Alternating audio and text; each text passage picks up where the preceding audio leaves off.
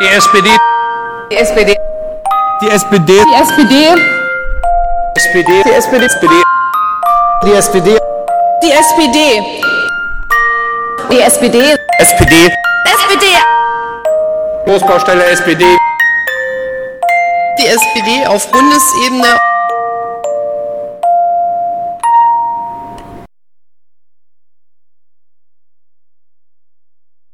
Hallo und herzlich willkommen zur neuneinhalbten Folge des Sozipods oder anders gesagt dem Teil 2 äh, des Gesprächs, was ich mit Robert Budras am 7. März aufgenommen habe.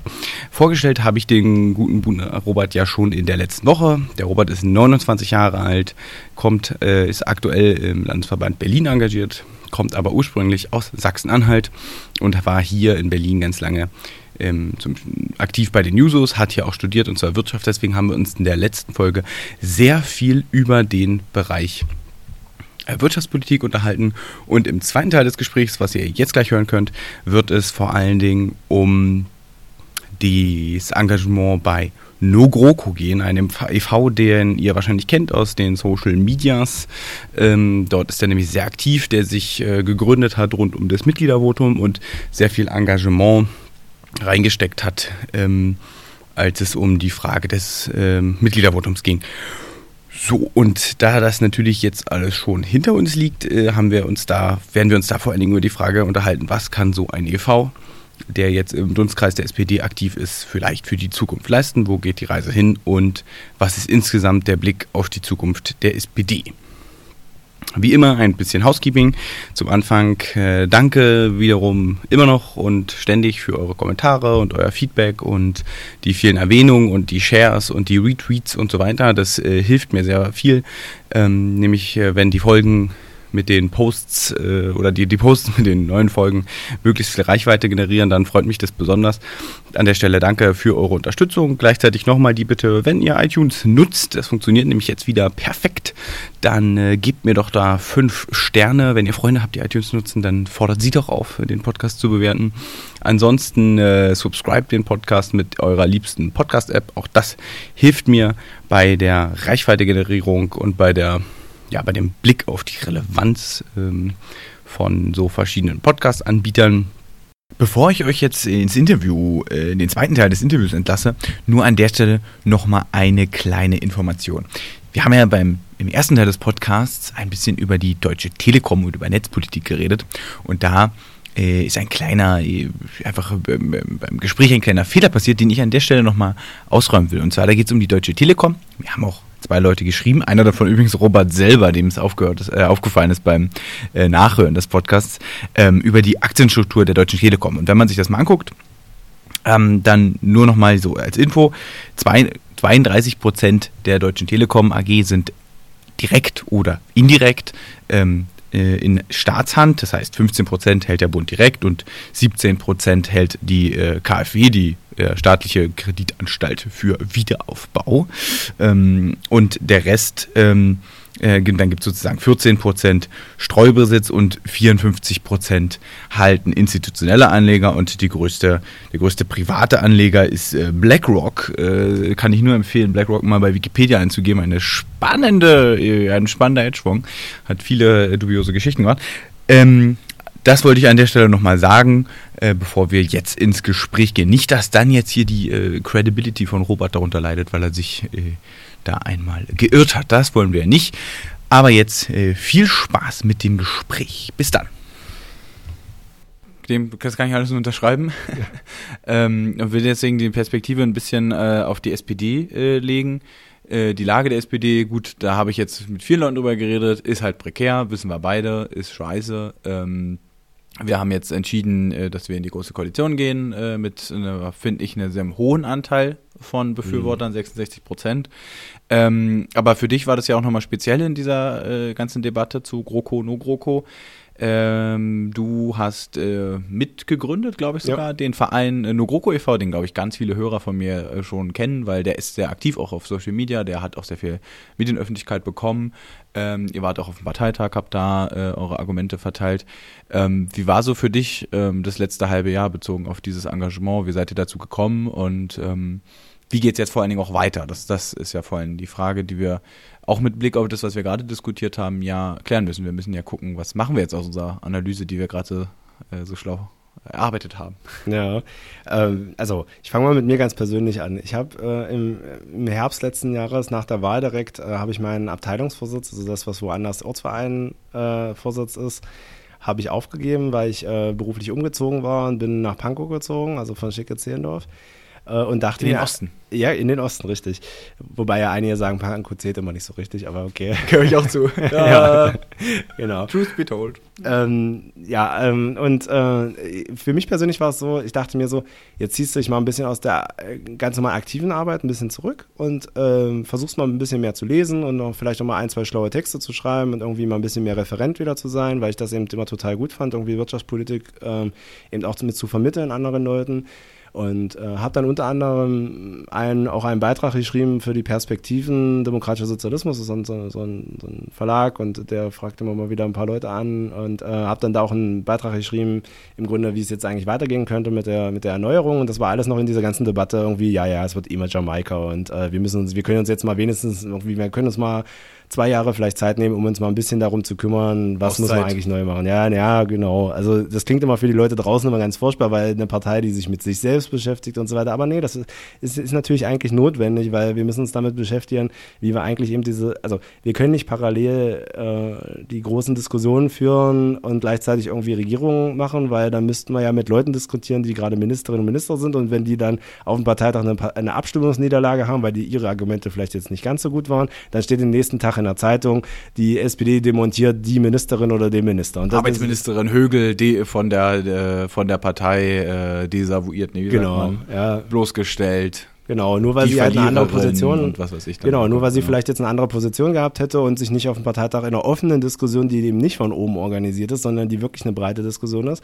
sich vielleicht mal nicht durchgesetzt hat. Wobei das natürlich totaler Quatsch ist, weil die natürlich in einer Koalition arbeiten müssen und äh, wir irgendwie anders. Und wie gesagt, diese, diese Perspektive aber eben hatte ich zu dem Zeitpunkt noch nicht, sondern habe das aufgegeben, wollte meinen Beitrag schreiben, habe da auch irgendwie ein paar Vorschläge gemacht und wollte eigentlich diskutieren. So. Und dann funktioniert das alles nicht. Also ging es mir so im Grunde wie offensichtlich dem Parteivorstand auch, nämlich äh, man hat nicht damit gerechnet und war überhaupt nicht darauf vorbereitet und auf einmal platzt diese Jamaika-Verhandlung.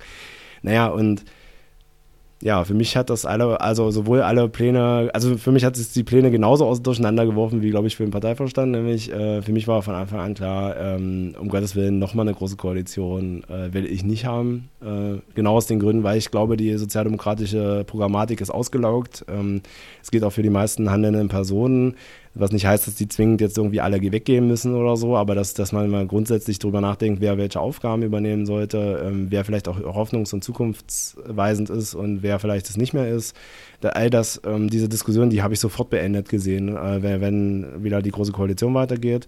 Und deswegen war es für mich eigentlich sofort klar, man muss jetzt was machen. Und man muss sich äh, wieder irgendwo in diese Strukturen begeben, wo ich mich ja gerade eigentlich gerade aus verabschiedet hatte, um halt vielleicht ein bisschen was anderes zu machen. So.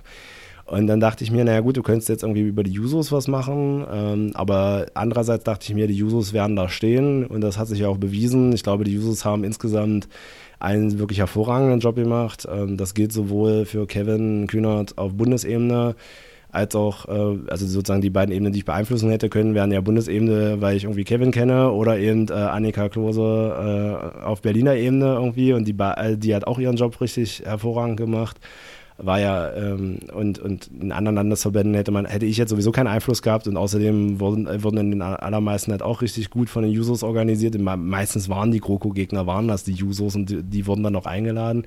Das heißt, äh, bei den Jusos war mir aber auch ziemlich schnell klar, da brauchst du dich jetzt nicht irgendwie noch reinhängen und irgendwelche Papiere schreiben oder sowas. Das macht alles keinen Sinn, sondern ähm, dann habe ich mir eben überlegt, ähm, ja, was kann man denn noch machen? Und dann gab es so eine Gruppe, die hatte eigentlich was anderes vorgehabt. Die hatte eigentlich vorgehabt zum Parteitag, zum Wahlparteitag, der im Dezember war, wo wir ja alle unsere Spitze gerade frisch in die neue gewählt hatten, äh, unter anderem den Martin Schulz und so, der jetzt zurückgetreten ist.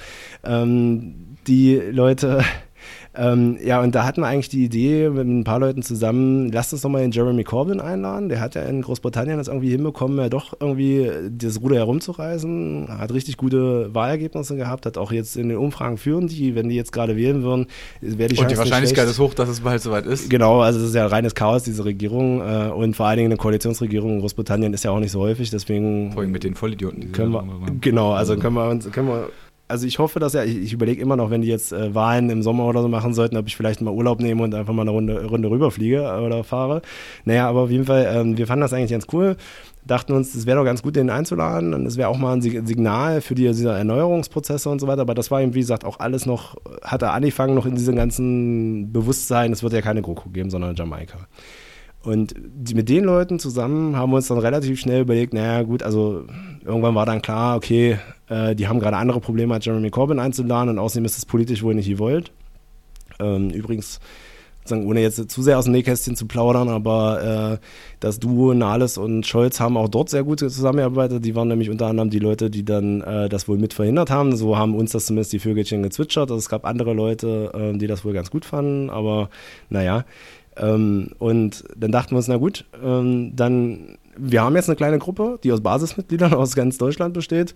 Eigentlich könnten wir doch mal probieren, ob wir so diese Basisorganisation, ob wir das nicht mal äh, irgendwie organisieren können, dass wir das jetzt gegen die GroKo machen. Und zwar genau aus dem Bewusstsein heraus, die Jusos werden immer als Jusos wahrgenommen, also so als, ja, komm, das sind wieder die, das sind die, die sind immer ein bisschen linker, die sind so Stachel der Partei, aber am Ende, da werden die schon alle irgendwie Funktionäre und, und werden sich anpassen und das ist nun mal deren Rolle, so, die müssen das halt machen, die müssen jetzt dagegen sein, aber im Grunde die Partei, die Parteibasis und die Partei, die ist doch dafür. Naja, und da dachten wir uns schon, äh, gut, da muss man was dagegen setzen. Und das war so ein bisschen der Anlass dafür zu sagen, wir machen jetzt eine Basisinitiative in GroKo. Bei uns, ich glaube, die höchsten Funktionäre sind irgendwie sowas wie äh, stellvertretende Stadtverbandsvorsitzende oder sowas. Aber das ist also so, wir haben keine Funktionäre mit dabei gehabt und äh, haben uns versucht zu organisieren und äh, haben dann mehrere Aktionen, also mehrere Unterschriftenaktionen ähm, gegen die Große Koalition gestartet, haben auch ähm, ja immer mal wieder in die Partei, parteiliche Debatte eingegriffen, ähm, indem wir Sachen richtig gestellt haben, die einfach äh, teilweise auch nicht korrekt waren ähm, und auch ja, ich, ich sag mal, dieses Social Media Ding mal anders bespielt, weil ich muss sagen, dass da ist unsere Partei noch ein bisschen, also auch selbst die Linke und auch na, manchmal würde ich sogar sagen, selbst die Users waren so ein bisschen, also zumindest nicht die allerschnellsten und nicht die alleraktivsten auf, auf Facebook am Anfang. Ähm, und äh, da haben wir versucht, einfach auch so ein bisschen dieses Social Media Ding mal ein bisschen krasser zu nutzen und ein bisschen mehr Arbeit da reinzustecken. Und ich muss auch sagen, am Ende des Tages ist es wirklich so mindestens 50 Prozent, wenn nicht mehr der Arbeit gewesen, irgendwie Social Media zu bespielen. Aber das war unheimlich wichtig äh, für uns, weil wir eben dachten, naja, an die Basis kommen wir anders gar nicht ran. Also und, und natürlich selbst an die Älteren zum Beispiel oder so, da wussten wir, die, die, an die werden wir ganz schwer rankommen, außer wir kriegen vielleicht mal ein paar Zeitungsartikel oder sowas. Aber ähm, wir haben, die, wir haben uns schon auf die so auf Social Media fokussiert und das hat auch auf Facebook zumindest, äh, nee, kann man eigentlich so nicht sagen, äh, sowohl auf, auf Twitter als auch auf Facebook ziemlich gut funktioniert. Dass wir dann auch irgendwie von null, also niemand kannte uns, wir haben keine bekannten Leute am Anfang gehabt, wir hatten ein bisschen Unterstützung von, oder von der D21, also Hilde Matthias und so weiter, die haben am Anfang schon mal die Unterschriften mit, mit geleistet und dann hat man, ist immer gut, wenn man als erster Unterzeichner ein paar Leute hat, die man kennt, weil sonst denkt man so, hä, wer ist das da alles, wer, wer, wer ist dieser Verein? Das hat auf jeden Fall geholfen. Aber so nach und nach kamen ja ein paar mehr Leute noch dazu und jetzt, jetzt gerade nach dem Votum scheint es ja jetzt wieder äh, so zu sein, dass wieder ganz viele Leute äh, auch öffentlich ihre Meinung sagen und auch irgendwie Sachen unterschreiben. Das ist ja auch ganz gut. Und äh, ich, ich will gar nicht sagen, ihr seid mit eurem Anliegen gescheitert, weil das finde ich immer viel zu einseitig. Aber zumindest habt ihr das Ziel, äh, wie wir alle, äh, dass es keine große Koalition gibt, erstmal nicht erreicht. Aber auf dem Weg ist ja super viel, deswegen will ich den Scheiternbegriff gar nicht sehen, weil auf dem Weg ist ja super viel passiert. Es äh, nehmen, wie du ja schon gesagt hast, die Jusos haben auch sehr viele Leute gebunden, die sonst wahrscheinlich nie zur Partei gekommen wären. Das ist auch mit großer Sicherheit auch euer Verdienst, weil es dann eben nicht nur war, äh, die Jusos sind ja dagegen, sondern eben auch klar war, da ist dieser Steve Hudson, von dem alle äh, immer reden, der da äh, viel gesprochen hat und dieser Nogroko e.V., der sich gegründet hat. Ähm, aber jetzt haben wir die große Koalition. Ähm, ich habe heute gesehen, heute hat sich noch so eine andere Gruppe gegründet, die Progressiv irgendwas Bündnis. Jetzt gerade auch nicht Auch, auch, aber Pro, auch, ja. auch wieder, das ist jetzt nicht so, also das ist jetzt auch Basis, aber da sind jetzt auch Bundestagsabgeordnete dabei, das ist so ein bisschen bei Marco Bülow gelandet, äh, der im Kern eigentlich äh, Sarah Wagenknechts Idee der Sammlungsbewegung geklaut hat, was ich sehr sympathisch finde, weil Sarah Wagenknecht ist echt scheiße. Ähm, ähm, aber äh, wie, wie wollt ihr jetzt weitermachen mit eurem, ähm, mit eurem Verein? Was ist so, was diskutiert ihr gerade? Wie soll es weitergehen? Ja, nur weil die falschen Leute die äh, Ideen äußern, ist es ja übrigens nicht schlecht, äh, die, die Ideen an sich. Äh, ich aber es wäre schlimm, wenn es bei Sarah liegen Ja, würde. ja. Das wäre nicht so meins. Ich habe es früh, äh, ich habe äh, zum Beispiel, der Oskar Lafontaine hat ja auch äh, gesagt, wir sollten uns mal wieder darüber na nachdenken, ob man die Partei mal wieder äh, zu zusammenführt. Ähm, das ist zum Beispiel eine Idee, da könnte ich jetzt auch behaupten, wenn ich größenwahnsinnig wäre, die ja, dass die ja von mir hatte, weil in dem Perspektivenbeitrag, den ich vorhin angesprochen habe, habe ich sowas genau auch äh, als, als sozusagen als eines der Ziele äh, auch benannt. Ähm, das heißt, das ist, glaube ich, schon, ähm, das ist schon an sich nicht so schlimm. Ähm, nee, ähm, was, was mit, dem Nogroko e.V. passiert, haben wir, also einerseits haben wir uns gar keine Gedanken gemacht, weil wir immer gesagt haben, wir haben ein Ziel und wenn wir uns jetzt darin zerfasern, zu sagen, was ist eigentlich das, was ist sozusagen die Perspektive darüber hinaus? Ich meine, hätten, hätten wir gewonnen, was wäre denn dann von Nogroko die, äh, die Perspektive gewesen, könnte man genauso fragen. Also das Parteivorsitz. heißt, äh, Genau, ja, ich weiß gar nicht, äh, St- Steve könnte es werden, er ist ein SPD-Mitglied. Ich will mal die Bildzeitung sehen, wenn ein äh, jemand, der zumindest auch einen zweiten Pass hat, äh, wenn, wenn der auch noch Parteivorsitzender werden würde, das wäre bestimmt witzig. Nee, aber das war natürlich nicht der erste, äh, also die, die, das Ding, sondern erstmal war es bis zur Abstimmung. Und ich muss schon sagen, ich habe es schon als Niederlage schon durchaus empfunden. Also man muss schon, wenn man ehrlich ist, muss man sagen, klar, man man hat vielleicht Leute mobilisiert, die vorher nicht mobilisiert gewesen wären und wir hoffen, dass wir es auch schaffen, dass die Leute jetzt nicht alle irgendwie austreten oder in eine innere Immigration gehen und irgendwie sagen, so jetzt mache ich hier nichts mehr, sondern irgendwie weitermachen. Aber das wird sich erst noch zeigen, ob wir das schaffen, weil das wird sich genau jetzt zeigen. Und wie wir als Verein weiterarbeiten, das ist im Grunde jetzt erst so richtig diskutiert. Also weil wir eben genau vorher gesagt haben, wenn wir uns damit befassen, dann, wir, dann, dann sind wir fertig mit dem Beschluss, wenn, wenn das Mitgliedervotum durch ist. Ähm, ich glaube, dass der Verein etwas tun kann, was in oder in eine Lücke gehen kann, äh, die auch so ein bisschen diese pro ähm, ähm, Ja. Wir gucken den Namen gleich nochmal Genau, nach, steht in gucken- den Shownotes. Genau. Ähm, was die auch wollen, nämlich, ähm, es gibt, glaube ich, ein ganz massives Bedürfnis nach einer sozialdemokratischen Politik, auch wenn sich das in den Wahl äh, äh, Wahlergebnissen erstmal nicht niederschlägt. Und ähm, jeder, der zum Beispiel von uns irgendwie schon mal auf dem Markt, äh, Markt stand und für die SPD geworben hat, der kennt das irgendwie, dieses Gefühl, die Leute kommen und sagen, ja, an sich finde ich also äh, die also so- SPD an sich finde ich gut, aber die aktuelle SPD finde ich ganz furchtbar. Und genau dieses ähm, Ding, ähm, ich glaube, wir können da insofern was, was die mit diesem Gefühl tun, als dass wir, glaube ich, als Basisorganisation schon weiterarbeiten können. Also dass wir weiterhin sagen können, wir sind ansprechbar für euch, ihr könnt bei uns mitmachen, ihr, könnt, ihr, ihr müsst doch nicht zwingend SPD-Mitglied sein, wobei bei uns, glaube ich, ich würde sagen, alle, also aus dem Vorstand auf jeden Fall alle SPD-Mitglieder sind und wahrscheinlich auch alle sonstigen Mitglieder. Ähm, und wir können das organisieren, dass wir jetzt das lange Spiel spielen. Also eben, das, äh, eben nicht kurzfristig, wir müssen hier eine Abstimmung gewinnen, sondern auch gucken, ähm, ja, was ist, was ist eine linke Programmatik? Also was sind eigentlich die Probleme? Ähm, ich glaube, es gibt schnellen Konsens bei uns, dass wir ähm, zum Beispiel Rüstungsexporte ganz furchtbar finden. Also ich glaube, das, das würde bei uns sehr, sehr schnell einen Konsens geben, dass wir sagen, das sollte massiv runtergefahren werden. Ein weiterer Konsens ist, dass die Hartz-IV-Sanktionen und das Hartz-IV-System an sich, äh, also die Sanktionen selber katastrophal sind und äh, unter ein Minimum, also wir, wir sind, glaube ich, alle mindestens dafür, dass es sowas gibt wie eine Grundsicherung, die halt grundsichert, also die wirklich auch sanktionsfrei bleibt. Und wenn man da oben drauf jetzt irgendwie Leute beob- äh, belohnen will, die sich besonders anstrengen bei der Arbeitssuche, darüber kann man ja alles diskutieren. Das würde der eine Teil wieder blöd finden, der andere findet es gut oder so. Aber da, am Ende äh, gibt es doch eine Grundforderung, nämlich ein sanktionsfreies Minimum, wo kein Mensch drunter fallen darf. Und ähm, was Steve ja immer wieder sagt, und da kann ich ihm nur zustimmen, äh, ich will eigentlich durch Deutschland und insbesondere durch Berlin laufen können, ohne dass ich Menschen sehe, die kein Obdach haben, äh, ohne dass Leute zur Tafel gehen müssen und so weiter und so fort. Und, ähm, und das will ich natürlich nicht dadurch gelöst haben. So die Konservative, die würden das dadurch lösen, dass sie die Leute von der Straße prügeln, sondern nur ver- vertreiben und ähnliches.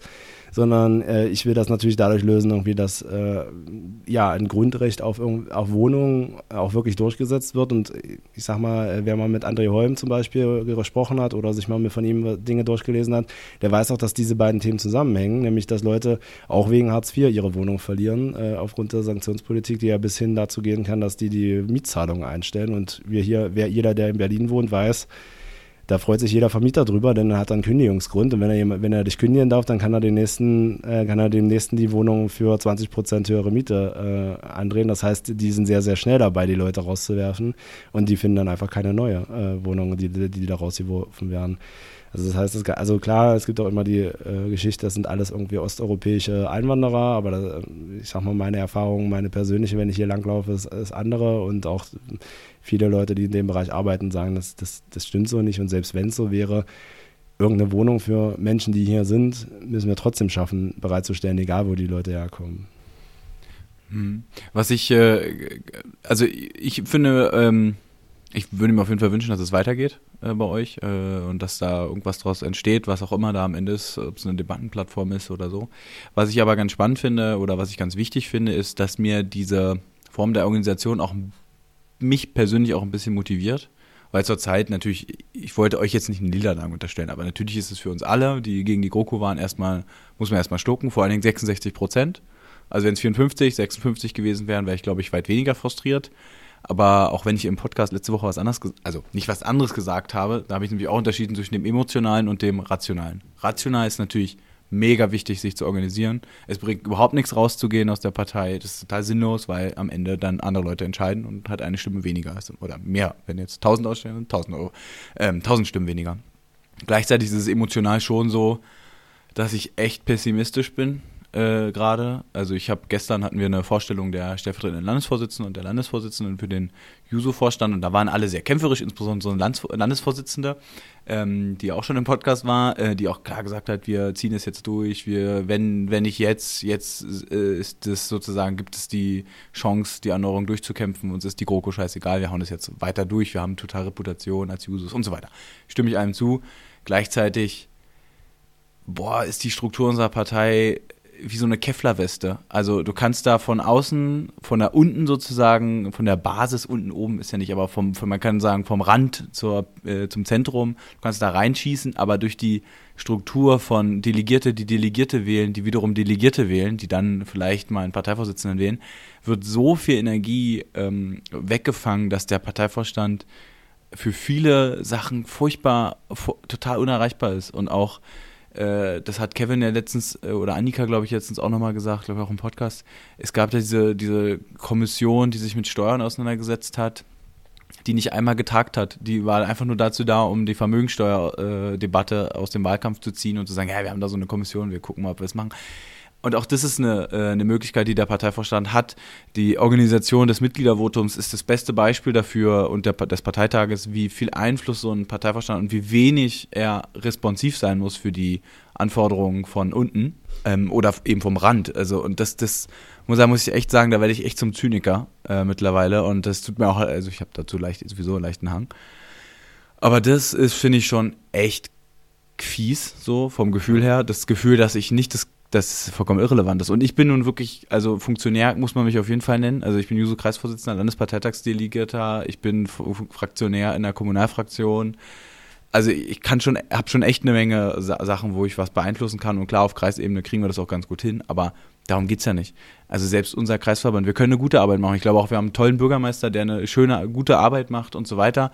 Aber es hilft uns überhaupt nicht, egal wer 2021 bei uns für den Bundestag kandidieren wird, wenn die Partei es nicht hinkriegt, ihre Linie zu straffen, und das ist nun mal die Wahrnehmung der Bundespartei, ähm, dann haben wir ein echtes Problem. Und da sehe ich so ein bisschen die große Schwierigkeit. Gleichzeitig finde ich es aber toll, dass äh, es genau diese Basisorganisation gibt. Ich, find, ich begrüße auch alle, die es gibt, weil das ist so ein bisschen das, was wir vorhin hatten mit in Bürgerhand. Wenn man mal in meiner Masterarbeit habe ich geschrieben, Parteien sind eigentlich nur Kopien vom Staat.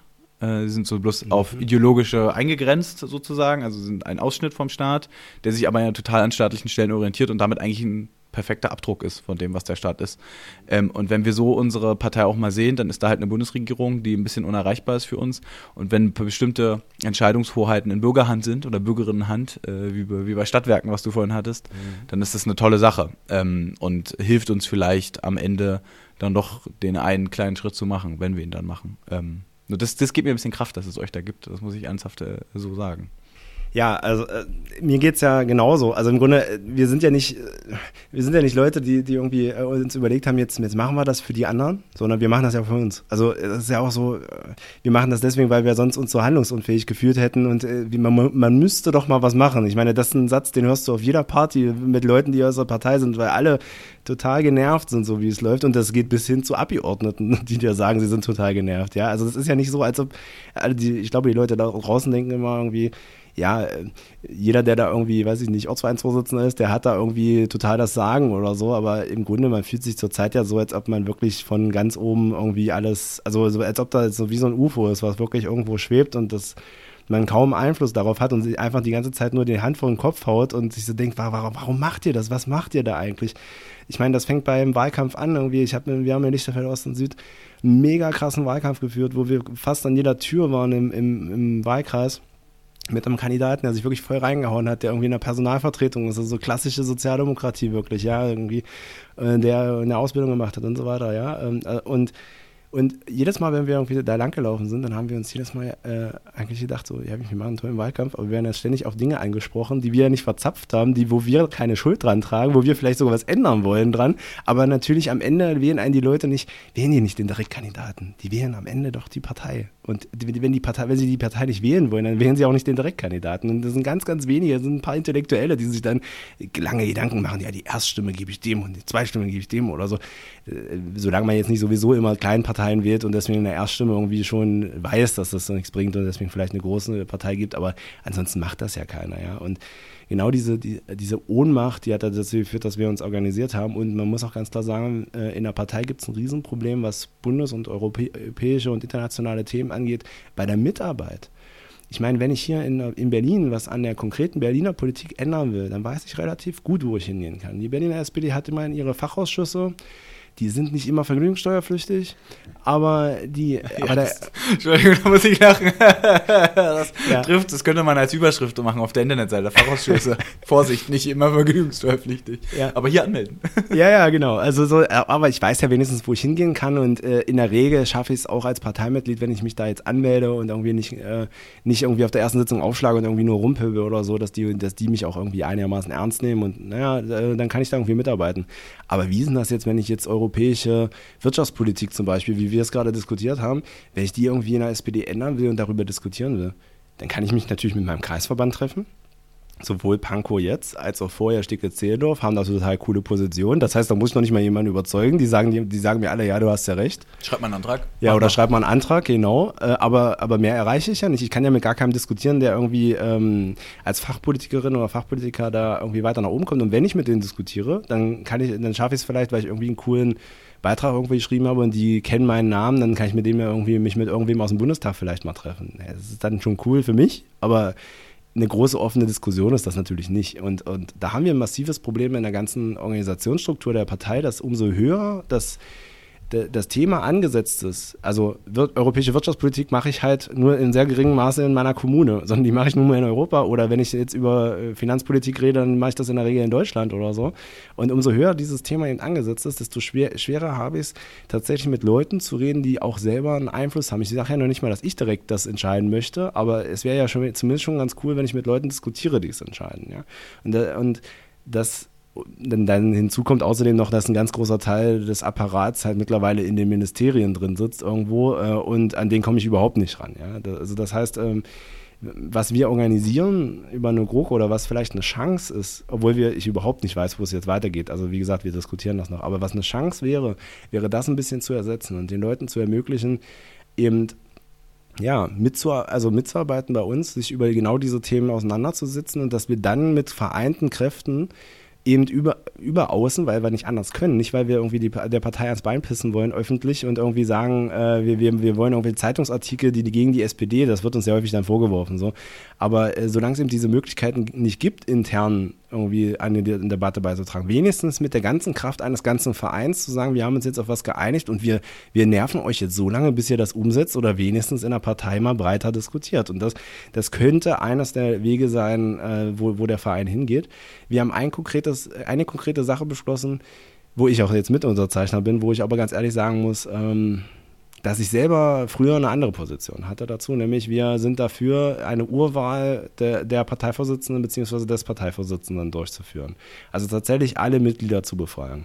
Bis jetzt ist es natürlich so, dass äh, auf dem Parteitag ganz normal die Vorsitzenden gewählt werden. Ähm, das hat auch alles seine guten Gründe.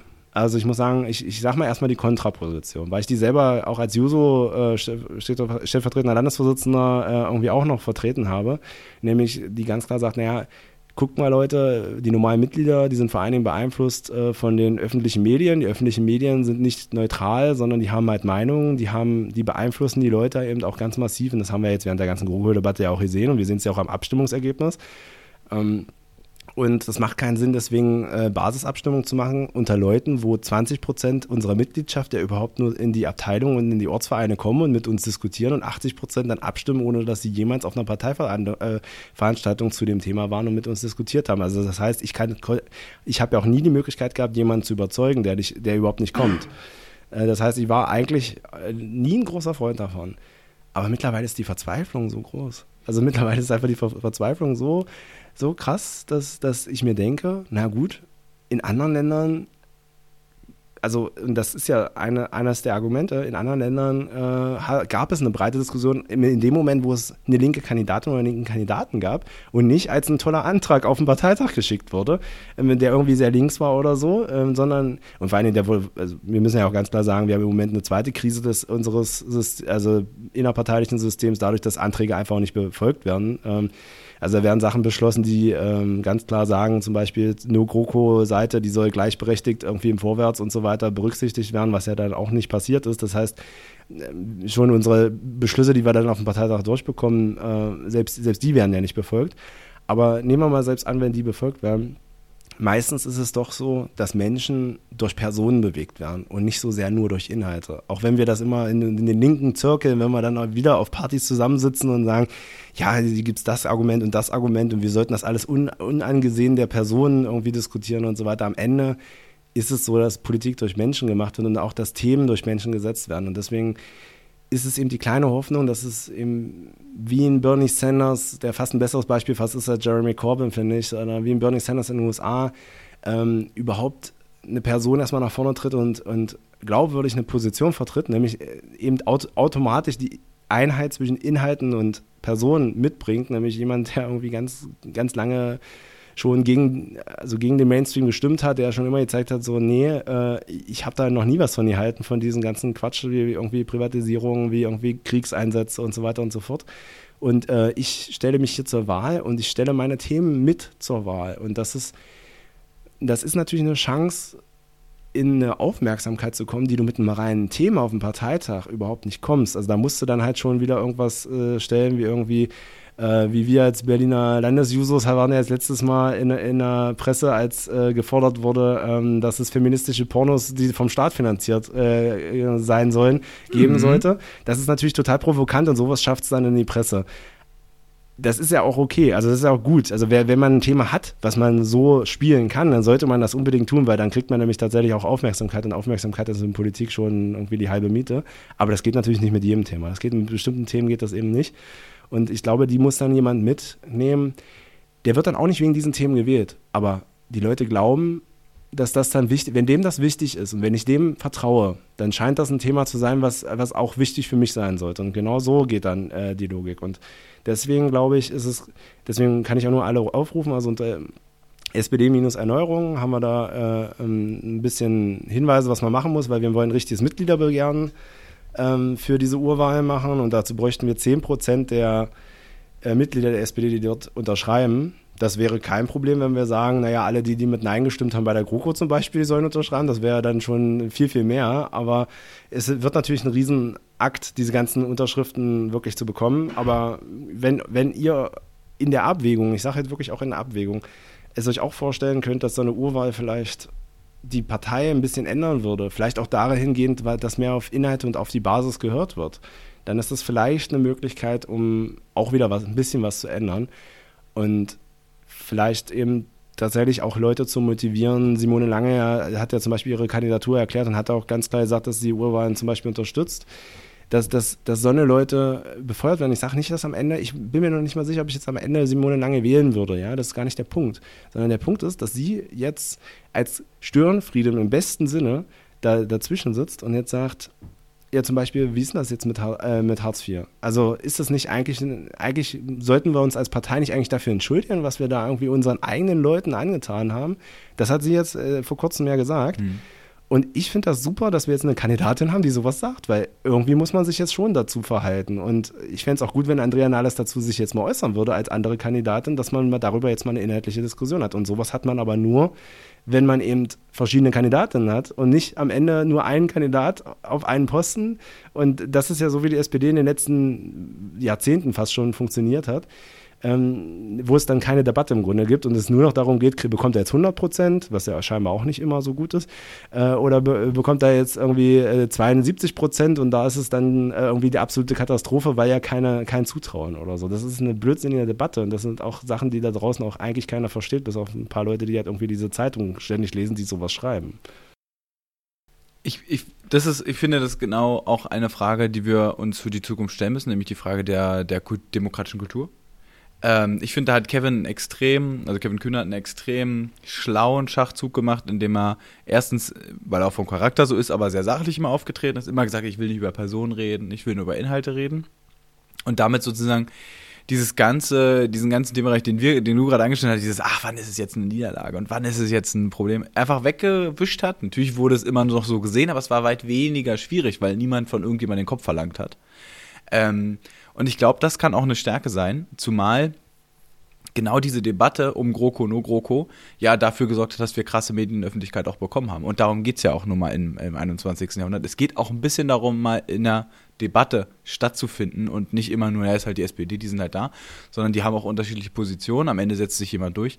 Und das führt ja auch dazu, dass auch mal endlich mal auf Dinge geschaut wird. Ich finde auch das mit Simone Lange spannend. Ich würde, ich weiß auch noch nicht, ob ich sie wählen würde. Aber die Idee, dass es überhaupt schon jemanden gibt, der jetzt sagt, ja, ich stelle ja nur meine Position zur Wahl. Ja, ich, ich mache das jetzt ganz sachlich. Ich ja, habe ja gar nichts gegen Andrea, aber ich glaube, ich würde das und das machen und ich glaube, wir sollen für eine Erneuerung sein und ich würde das bei Hartz IV so und so machen. Allein das ist ja schon so, what? Ja, aber das ist vielleicht auch eine Kultur, die man sich erhalten sollte, weil die SPD hat immer, glaube ich, in den letzten Jahren versucht, ein bisschen an der Stelle die CDU zu kopieren und zu sagen, ah, wir dürfen nicht so viel debattieren und das wirkt, äh, wirkt nicht so, es wirkt zerstritten und stimmt ja auch und es hat sich auch niedergeschlagen in den Umfragen. Aber eigentlich ist es ja unsere große Stärke gewesen, dass wir wieder Partei als äh, Abdruck der Gesellschaft, wir diskutieren ja Themen, die in der Gesellschaft diskutiert werden. Die Frage GroKo no GroKo, ist es vorbei, soll man es fortführen, war auch überall anders relevant äh, das ist ein total relevantes Thema. Die Frage Umgang mit Hartz IV ist auch ein gesellschaftlich-politisch umstrittenes Thema. Da ist, es gibt auch nicht eine Meinung in der Bevölkerung, die sagen, nee, das war super, sondern da gibt es ganz viele, die sagen, das war notwendig, die anderen sagen, das war grausam. Ähm, und da, auch da handeln wir den Streit aus, den die Gesellschaft insgesamt austrägt. Und dadurch, dass wir auch als Partei so breit aufgestellt sind, das, das zeichnet uns ja auch aus, dass wir alle Meinungen, glaube ich, auch vertreten, die es in der Gesamtgesellschaft jetzt gibt Außer vielleicht so völkische, die wollen wir vielleicht nicht. Wobei, Tito Sarrazin ist immer noch Mitglied sagen. der Partei, aber er wird zum Glück nicht mehr eingeladen von uns. Ähm, die haben wir jetzt ja vielleicht nicht. Aber alles, was noch demokratisch ist, haben wir bei uns.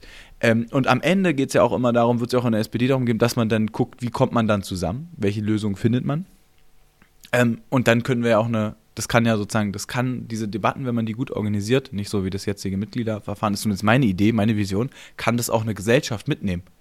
Wenn nämlich gezeigt wird, guck mal hier, die SPD diskutiert folgendes Thema und so ist der Diskussionsstand und hier ist Ralf Stegner und hier ist, weiß ich was, Kevin Kühnert oder so und die diskutieren und Leute drumherum werden ja vielleicht auch von so einer Debatte dann auch mitgenommen und kommen dann am Ende zu einem Thema. Ich glaube, äh, wenn die Partei stärker auch Gesellschaft, also stärker auch ihre Konflikte zeigt, dann ist das tatsächlich ein Riesenvorteil für so eine Fragen wie Mitgliedergewinnung. Einfach weil glaube ich, viele Leute nicht eintreten, obwohl sie es oder Sozialdemokratie als Konzept gut finden, ist, weil sie denken, sie müssen dann eins zu eins das vertreten, was die Parteispitze möchte.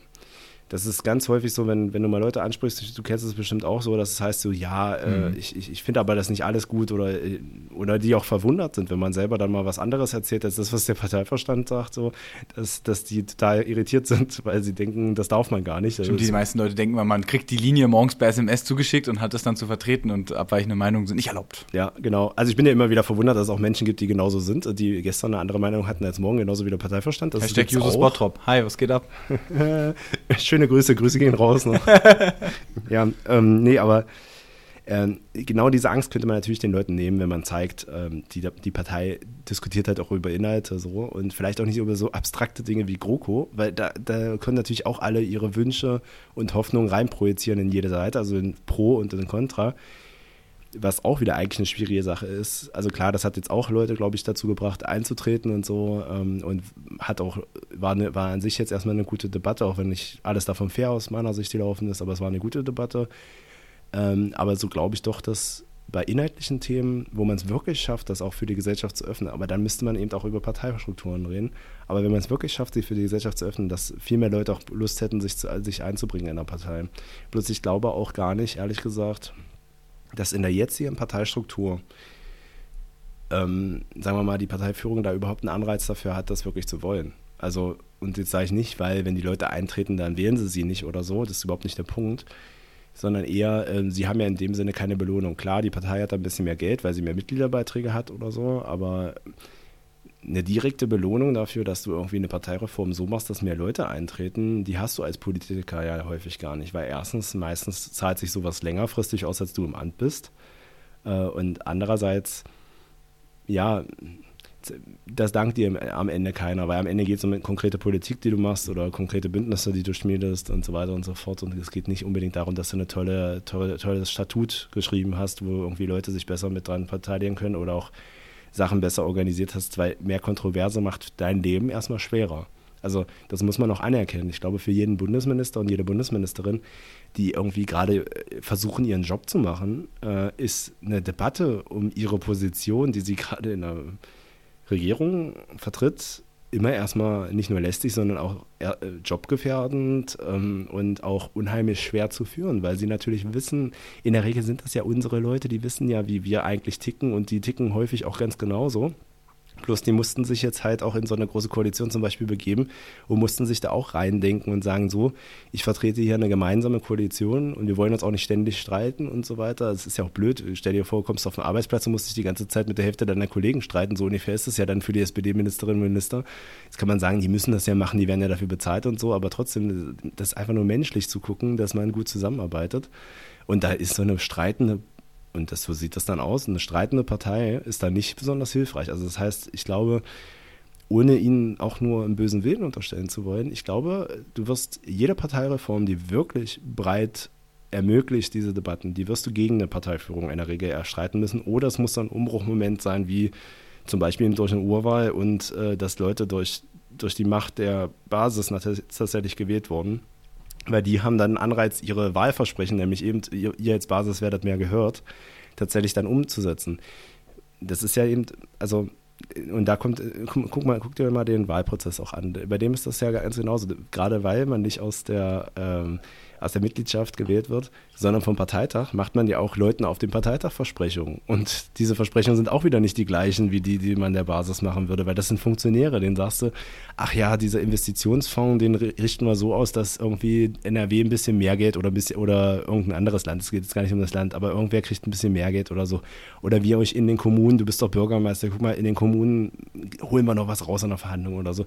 Also so verhandelst du ja mit den Leuten und du sagst ja, du gehst nicht so direkt auf die Bedürfnisse der Mitglieder ein, weil die Mitglieder sind ja auf diesen Bundesparteitagen gar nicht so gut vertreten. Ja? Also deswegen denke ich, wie gesagt, man muss, also man muss halt gegen Interessen arbeiten. Wenn man gegen Interessen arbeitet, dann reichen nicht nur gute Argumente, sondern muss man sich eben selber organisieren. Und ja, ob das nun über eine GroKo ist oder über andere, ähm, ist mir eigentlich egal. Ich, ich wünsche allen viel Glück, die da irgendwie die gleichen Ziele wie wir haben.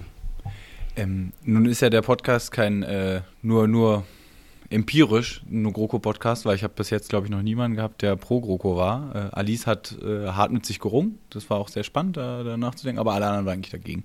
Ähm, und ich will eigentlich kein nur GroKo-Podcast sein, sondern mich, mich, mir die Frage über die Zukunft der SPD stellen. Ähm, und auch empirisch ist es nun so, dass es eher ein linker Podcast ist, Parteilinker. Auch das will ich eigentlich nicht grundsätzlich haben. Nichtsdestotrotz ist gerade die Frage nur GroKo, ähm, nur euer e.V. ja gerade auch äh, etwas, was eher parteilinks ist, weil natürlich die No-GroKo-Leute eher, ich würde es gar nicht so klar machen, aber eher parteilinks sind. Und da sehe ich auch ein großes Potenzial für die Parteilinke, weil wenn man eine Sache äh, feststellen muss, dann, dass die Parteilinke echt beschissen organisiert ist. Ähm, und das meine ich jetzt ganz unabhängig davon, dass ich mich der auch angehörig fühle. Ähm, aber ich finde halt, wie man das schöne Metapher an Flügel, also man braucht halt zwei Flügel, um zu fliegen. Ähm, und äh, die Stärke war es ja eigentlich immer der Parteilinken, dass sie eine sehr basisvernetzte Arbeit gemacht hat, Funktionäre, Basis zusammengebaut hat. Die DL21 ist ein Beispiel dafür. Da sind ja halt auch Basismitglieder dabei ähm, und so weiter. Aber da gibt es echt große Probleme ähm, mit dem Magdeburg-Modell, also Magdeburger Plattform und die DL21 und die PL und alle hocken irgendwie, also arbeiten irgendwie aneinander vorbei. Und da hoffe ich auch ein bisschen, dass ihr da vielleicht ein bisschen Anreiz geben könnt, anderen Organisationen sich da ein bisschen zu verbessern. Ja. Ja, also ich würde erstmal sagen, ich würde dir in einem Punkt erstmal widersprechen. Ich glaube, die Partei Linke war nicht unbedingt dann stark oder, oder ist auch nicht darin unbedingt besser, glaube ich, die Basis einzubinden. Nicht per se, würde ich sagen. Also selbst wenn als die Partei Linke stark war, war es schon teilweise ein relativ elitärer Haufen. Also das muss man schon, muss man glaube ich auch erstmal sagen. So, ich glaube, die Parteien insgesamt oder die Partei insgesamt äh, hat nur einfach, also auf beiden Flügeln verschlafen, dass die Leute heutzutage sich nicht mehr so organisieren wie früher, dass sie sich auch vielleicht auch so, so irgendwie diesen Eliten dann noch unterordnen oder ganz klar sagen, so, ich bin hier Parteisoldat für jemanden oder so, sondern dass alle sich einbringen wollen. Aber ich glaube, das ist, das, das ist eine beidseitige Schwäche. Da würde, würde ich noch nicht mal sagen, dass die Linken das deutlich besser machen.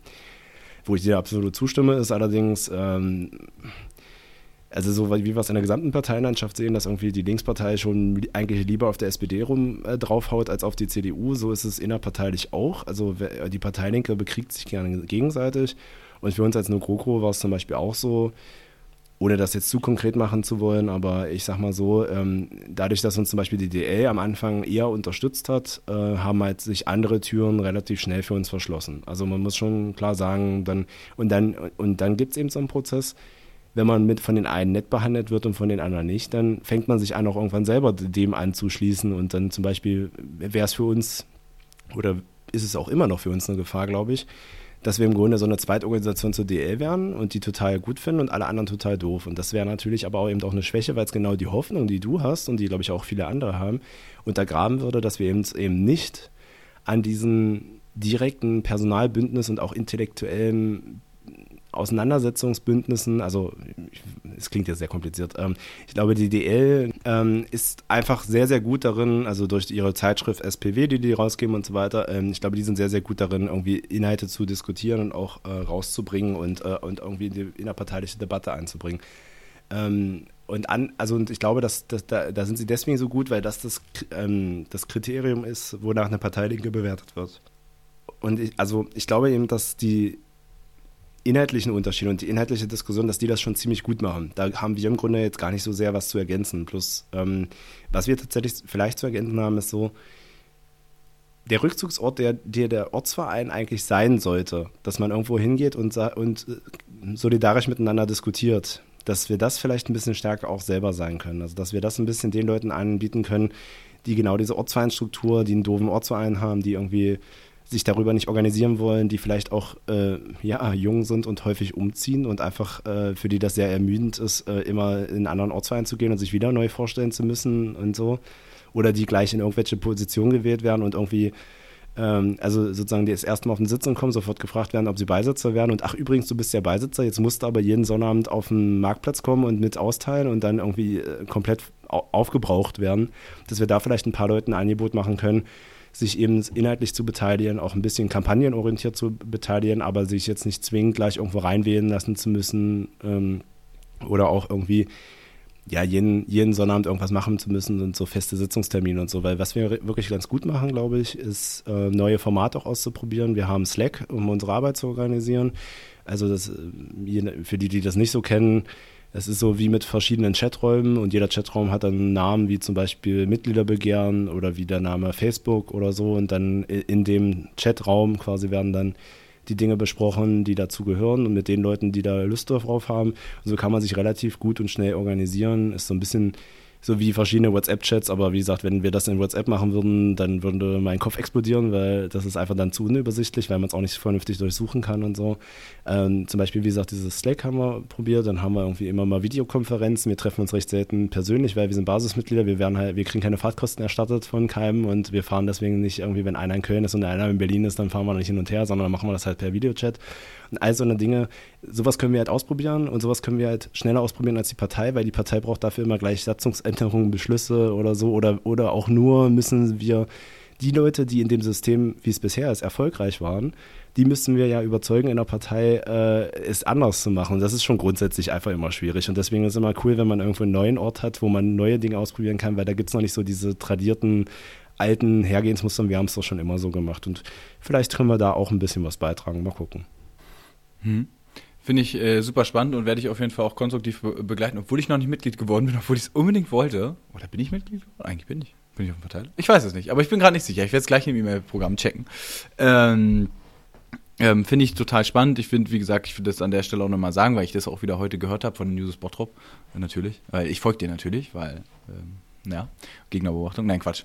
Ähm, und da war wieder der Satz mit, ah, man braucht keine Vereine außerhalb der Partei. Ich sehe das halt ganz anders. Ich sehe das genauso, wie du das gerade gesagt hast. Ähm, ich glaube, man sollte gerade äh, im 21. Jahrhundert, äh, äh, wir kommen zwar von einem Denken, wo unser, unsere Partei aufgebaut ist wie ein Staat, ähm, ganz klar abgegrenzt und formalisiert, aber ich glaube gerade, ähm, das haben wir ja, das ist ja der Grund, warum wir auch so schlecht darstellen, weil unsere Strukturen sich daran einfach nie angepasst haben, dass wir vernetzt sind, dass es äh, Facebook gibt und dass zwar alle Mitglieder dort in Gruppen diskutieren, aber daraus eigentlich gar nichts folgt so richtig und nicht es Abknüpfungen gibt. Deswegen finde ich das super cool, was ihr macht.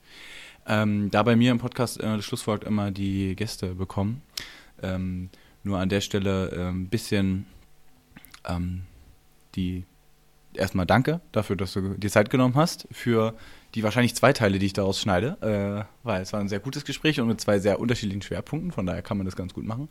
Äh, danke für deine Zeit und als Abschlussfrage, ähm, was ist, was ist dein Blick auf die Zukunft der SPD vielleicht in den nächsten fünf bis zehn Jahren? Wo muss es hingehen und wo geht es vielleicht auch hin? Also vielleicht so dieses Wünschen und ähm, rational ableiten bei den Elemente. Ja, ich glaube, ähm, es ist immer schwer übrigens, das beides zu trennen, weil wenn ich nicht glauben würde, dass, dass wir da hinkommen, wo ich mir wünsche, dass wir hinkommen, äh, wäre es unheimlich schwer, sich zu, äh, äh, zu organisieren, aber ich kann es probieren. Ja, also ich bin der festen Überzeugung, dass die SPD ähm, die unsere jetzige Gesellschaft und auch die jetzige Entwicklung in ganz Europa und in ganzen westlichen Staaten besser begreifen muss. Die muss begreifen, dass die, diese ganze Traum von wegen nach dem Zusammenbruch des Kommunismus und so weiter, danach äh, wird sich das irgendwie so eine Mittelstandsgesellschaft geben und den meisten geht das eigentlich ganz okay. Und da gibt es ein paar Überflieger, die werden dann halt Millionäre und es gibt ein paar Leute, die müssen wir irgendwie auffangen und müssen die irgendwie ready wieder machen für den Markt und dann äh, werden die irgendwie mit Bildung und mit irgendwie psychologischem Coaching und so weiter, dann werden die wieder fit gemacht und dann werden die wieder zurück in den Mittelstand äh, katapultiert. Und das ist irgendwie unser Modell von der Gesellschaft, dass es erstens kein attraktives Modell mehr ist, glaube ich, und andererseits auch einfach an der Realität komplett gescheitert ist. Und wenn die SPD das begreift, dann muss er sich halt fragen, was ist denn unser alternatives Modell? Und ich glaube, da hilft es tatsächlich ein bisschen zurück zu den Anfängen, auch wenn das immer unattraktiv ist, weil es so klingt, so, ja, ihr wollt zurück in die 70er Jahre und so weiter. Aber nein, es geht einfach nur darum, die SPD muss wieder begreifen, für wen sie eigentlich Politik macht. Es gab eine mega gute Szene äh, im Wahlkampf. Die ist für mich fast Modell für, für einen Wahlkampf, den man führen könnte und auch eine, ein Politikmodell, was man wieder bestreiten könnte. Martin Schulz war da, lass mich nicht lügen, mag die Osnabrücker Zeitung oder sowas gewesen sein. Also beim Zeitungsverlag und hat mit denen diskutiert, so wie man das halt so macht als Spitzenkandidat. Und nach der, eigentlich als die Sitzung schon vorbei war, dann sagt so die Chefin von dem Verlag, sagt so, ey, aber, äh, also Herr Schulz, wir müssen da noch schon noch was machen mit diesen Zeitungsausträgern. Da läuft ja demnächst Ausna die Ausnahme bei diesem Mindestlohn aus und äh, wir können uns das alles nicht mehr leisten und so. Und da müssen wir irgendwas machen, dass das entweder weiterläuft mit, der, mit dieser Mindestlohnausnahme oder irgendwie sowas. Und können Sie da uns helfen, uns Mut machen als Zeitungsverleger? Und da hat Martin Schulz eine richtig coole Antwort gegeben. Er hat nämlich gesagt, Also wenn Sie ernsthaft wollen, dass wir den Mindestlohn länger aussetzen, dass es Jobs gibt, wo nicht der Mindestlohn gezahlt wird. Oder wenn Sie wollen, dass der Staat das weiter subventioniert, dass, dass Sie den Leuten schlechte Löhne zahlen, dann können Sie nicht SPD wählen. Das ist ganz einfach. Dann, dann, dann ist das, also dann, dann akzeptieren wir das. Dann sind, sind Sie nicht die, für die wir Politik machen.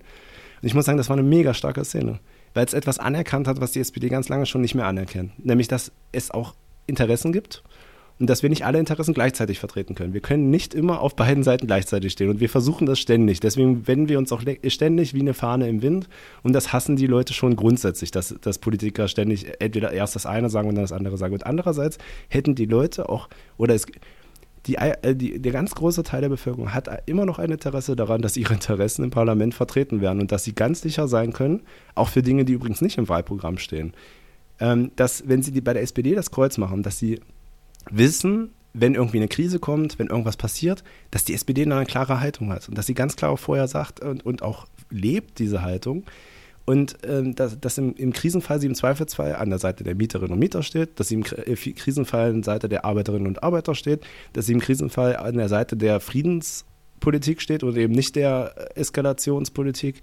Und das sind eigentlich Grundwerte und wenn die Partei diese Grundwerte wieder vertreten kann, dann hat sie ein Riesenpotenzial. Ich bin der festen Überzeugung, diese 30 Prozent für Martin Schulz, die waren nicht die bösen Umfragen und Umfragen kann man ja nicht vertrauen und so weiter. Ich, da halte ich nicht viel von, von dieser Haltung, sondern das war schon ein Zeichen dafür, dass die Basis und die Möglichkeiten für die Sozialdemokratie immer noch sehr, sehr groß sind. Vielleicht jetzt nicht sofort eine absolute Mehrheit, das ist klar. Aber, Nicht sofort, aber. Ja, du, du, mittelfristig halte ich alles für möglich. Ähm, einfach, wir sind in keiner Gesellschaft, die. Ähm, ich, ich würde mir keine Prognose über zehn Jahre eigentlich trauen, wenn du mich jetzt nicht direkt gefragt hättest, so, ja. Äh, weil sich so viel ändert.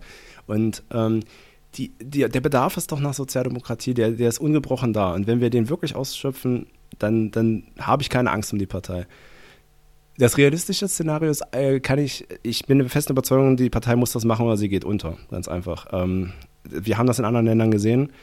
Ähm, der Partei hat kein, also keine Partei hat ein Ewigkeitsrecht, nur weil sie irgendwie über 150 Jahre alt ist, was wir ja immer wieder vor uns hertragen. Und deshalb, ähm, also warum, sollte, warum sollten Leute in Zukunft SPD wählen, wenn sie sich nicht klar positioniert, wenn sie irgendwie hin und her wackelt? Dann können die Leute entweder CDU wählen, wenn sie das eine wollen, oder können Linke wählen, wenn sie das andere wollen. Also wenn sowas, was zum Beispiel Wirtschaftspolitik angeht, oder können dann, wenn sie krass sind, irgendwie FDP wählen oder so auf der einen Seite. Ähm, und wenn es um ökologische Fragen geht, dann wählt man dann halt irgendwie eine Special Interest Partei und wählt irgendwie die Grünen oder so, wenn man das besonders wichtig findet. Aber irgendwie die, die Rolle der SPD ist doch diese Themen auch zusammenzubringen, also irgendwie Ökologie und äh, Arbeitnehmerinnen und Arbeitnehmerrechte und nicht das eine gegen das andere auszuspielen. Und wenn die SPD diese Rolle nicht eingeht, dann wird sie aufgerieben zwischen allen anderen. Und deswegen, also nicht die realistische Perspektive, aber sagen wir mal das Negativ oder wenn das nicht passiert, was, wovon ich der festen Überzeugung bin, was erfolgreich wäre, dann wird sie sich entweder irgendwo bei 5, 6, 7, 8, 9 Prozent irgendwo einpendeln wie andere Parteien. Ja, oder, oder sie wird halt eine Sozialdemokratie nach Namen sein, das kann natürlich auch sein. Die CDU kann auch irgendwann mal implodieren äh, und dann haben wir irgendwie eine SPD, die nur die sozialdemokratisch heißt, aber im Grunde keine linke Partei mehr ist gibt es auch. Es gibt sozialdemokratische Parteien äh, weltweit, die äh, im Grunde eine konservative Partei mittlerweile sind, weil sie sozusagen nur noch linke Konkurrenz haben. Das ist natürlich theoretisch auch möglich. Aber die SPD, die wir beide im Kopf haben, der bleibt nichts anderes übrig, als eine gesellschaftliche Polarisierung auch wieder selber herbeizuführen und auch selber auch äh, die zu vertreten und dann ganz klar sich auf, auf die Seiten der Leute zu stellen, die sie wählt und die sie organisieren möchte. Ja, und ansonsten kann ich mich nur bedanken für die Einladung. Es war mega spannend. Äh, deine Fragen waren sehr anregend. Ähm, und ja, ähm, wenn es zwei Folgen werden, dann ist es auch in Ordnung. Ich äh, kenne das ja aus Parteitagen. Äh, Paul kennt mich da ja auch, wenn ich da rede. Da werde ich auch regelmäßig mit der Glocke daran erinnert, dass die Redezeit ja doch begrenzt war. Von daher wundert mich das gar nicht, ja. Und deswegen vielen Dank auch, dass man aussprechen konnte. Das ist ja das Coole an so einem Podcast-Format, dass man auch mal ein bisschen längere Sendungen machen kann.